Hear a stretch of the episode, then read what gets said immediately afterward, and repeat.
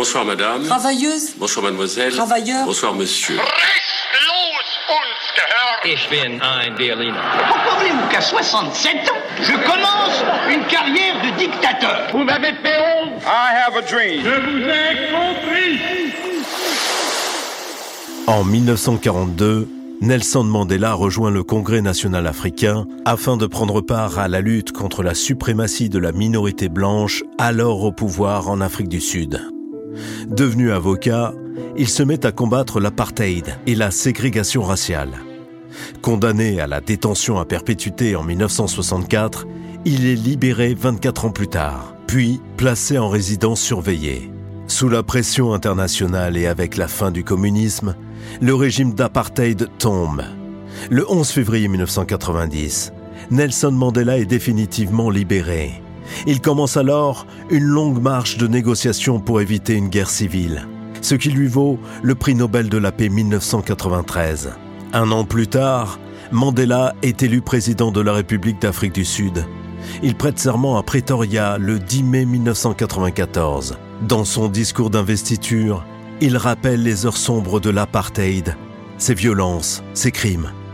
Il y annonce son désir de créer une nouvelle nation multiraciale, la nation arc-en-ciel, dans laquelle il n'y aurait aucun racisme. It is my great pleasure to announce the President of the Republic of South Africa, Mr. Nelson Rolihlahla Mandela.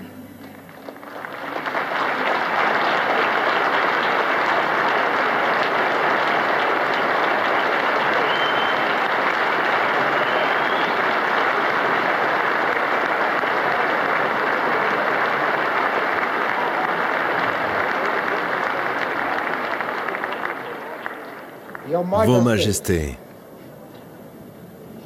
Vos Altesses royales, amis distingués, camarades et amis. Aujourd'hui, par notre présence ici et par nos cérémonies dans d'autres endroits de notre pays et du monde, nous accordons tous gloire et espoir à la liberté qui vient de naître. De l'expérience d'un immense désastre humain qui a duré trop longtemps, doit naître une société dont toute l'humanité sera fière. Nos actes quotidiens en tant que Sud-Africains ordinaires doivent produire une réalité sud-africaine concrète qui renforcera la foi de l'humanité en la justice, qui consolidera sa confiance en la grandeur de l'âme humaine, qui nourrira tous nos espoirs pour que notre vie à tous soit merveilleuse. Tout ceci, nous le devons à la fois à nous-mêmes et aux peuples du monde entier qui sont ici si bien représentés ici aujourd'hui. À mes compatriotes, à mes compatriotes, je n'éprouve aucune hésitation à dire que chacun d'entre nous est aussi intimement attaché à la terre de ce beau pays que le sont les célèbres jacarandas de Pretoria et les mimosas de la brousse. Chaque fois que l'un de nous touche le sol de ce pays, il perçoit le sentiment d'un regain personnel.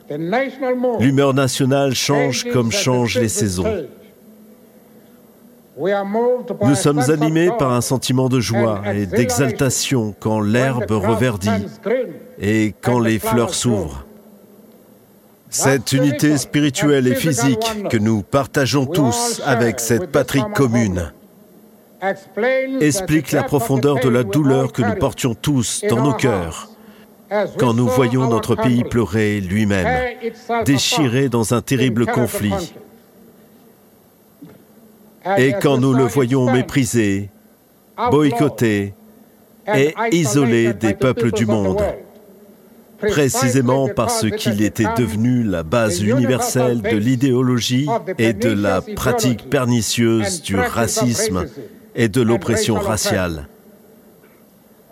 Nous, peuple sud-africain, sommes comblés que l'humanité nous ait repris sous son aile et que nous, qui étions hors la loi, il n'y a pas si longtemps encore, recevons aujourd'hui le rare privilège d'être les hôtes des nations du monde sur notre propre sol.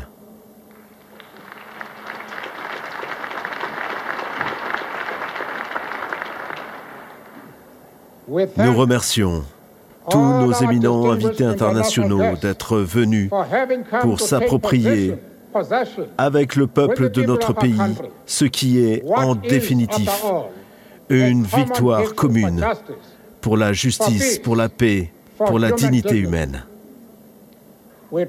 Nous espérons que vous continuerez à vous tenir à nos côtés lors des défis de construction de la paix, de la prospérité, de l'antisexisme, de l'antiracisme et de la démocratie.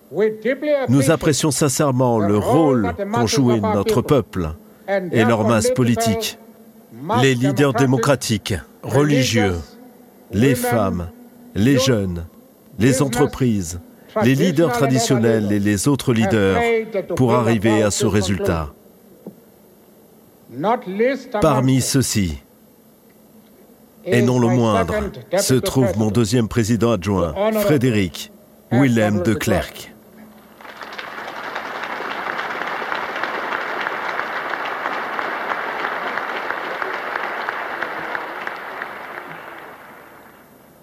Nous aimerions également rendre hommage à nos forces de sécurité, quel que soit leur rang, pour le rôle important qu'elles ont joué dans la protection de nos premières élections démocratiques et dans la transition vers la démocratie contre les forces assoiffées de sang qui refusent toujours de voir la lumière. Le temps de soigner les blessures est arrivé. Le temps de combler les fossés qui nous séparent est arrivé.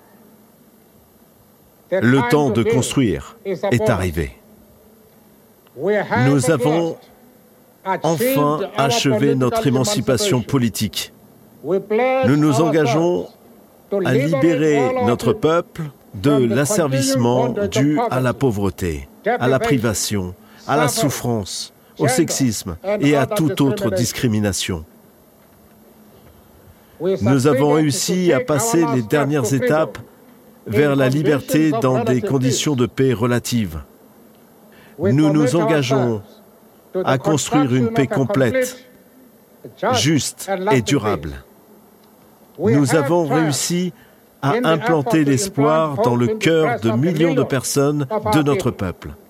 Nous nous engageons à bâtir une société dans laquelle tous les Sud-Africains, qu'ils soient blancs ou noirs, pourront se tenir debout et marcher sans crainte, sûrs de leurs droits inaliénables à la dignité humaine. Une nation arc-en-ciel, en paix avec elle-même et avec le monde. Comme preuve de son engagement dans le renouveau de notre pays, le nouveau gouvernement par intérim de l'unité nationale prend la décision, en tant que question urgente, d'amnistier les différentes catégories de compatriotes accomplissant actuellement leur peine d'emprisonnement. Nous dédions ce jour à tous les héros et toutes les héroïnes de ce pays et du reste du monde qui se sont sacrifiés de multiples façons et ont donné leur vie pour que nous puissions être libres. Leurs rêves sont devenus réalité. La liberté est leur récompense. Nous nous sentons à la fois humbles et fiers de l'honneur et du privilège que vous, peuple sud-africain, nous avez fait en nous nommant premier président d'un gouvernement d'union démocratique non raciste et non sexiste pour diriger notre pays hors des valeurs obscures. Nous sommes conscients que la route vers la liberté n'est pas facile. Nous sommes conscients qu'aucun de nous ne peut réussir seul. Nous devons donc agir ensemble, comme un peuple uni, vers une réconciliation nationale, vers la construction d'une nation, vers la naissance d'un nouveau monde. Que la justice soit la même pour tous. Que la paix existe pour tous. Qu'il y ait du travail, du pain, de l'eau et du sel pour tous. Que chacun d'entre nous sache que son corps, son esprit et son âme ont été libérés afin qu'il puisse s'épanouir. Que jamais, jamais et jamais plus ce pays magnifique ne revive l'expérience de l'oppression des uns par les autres, ni ne souffre à nouveau l'indignité.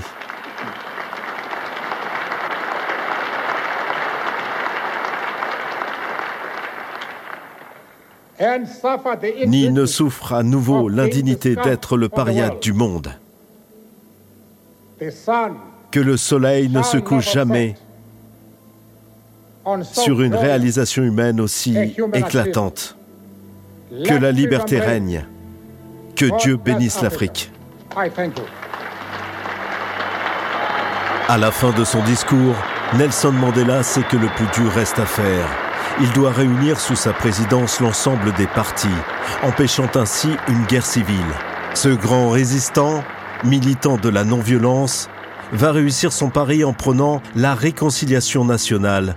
C'est le temps du grand pardon.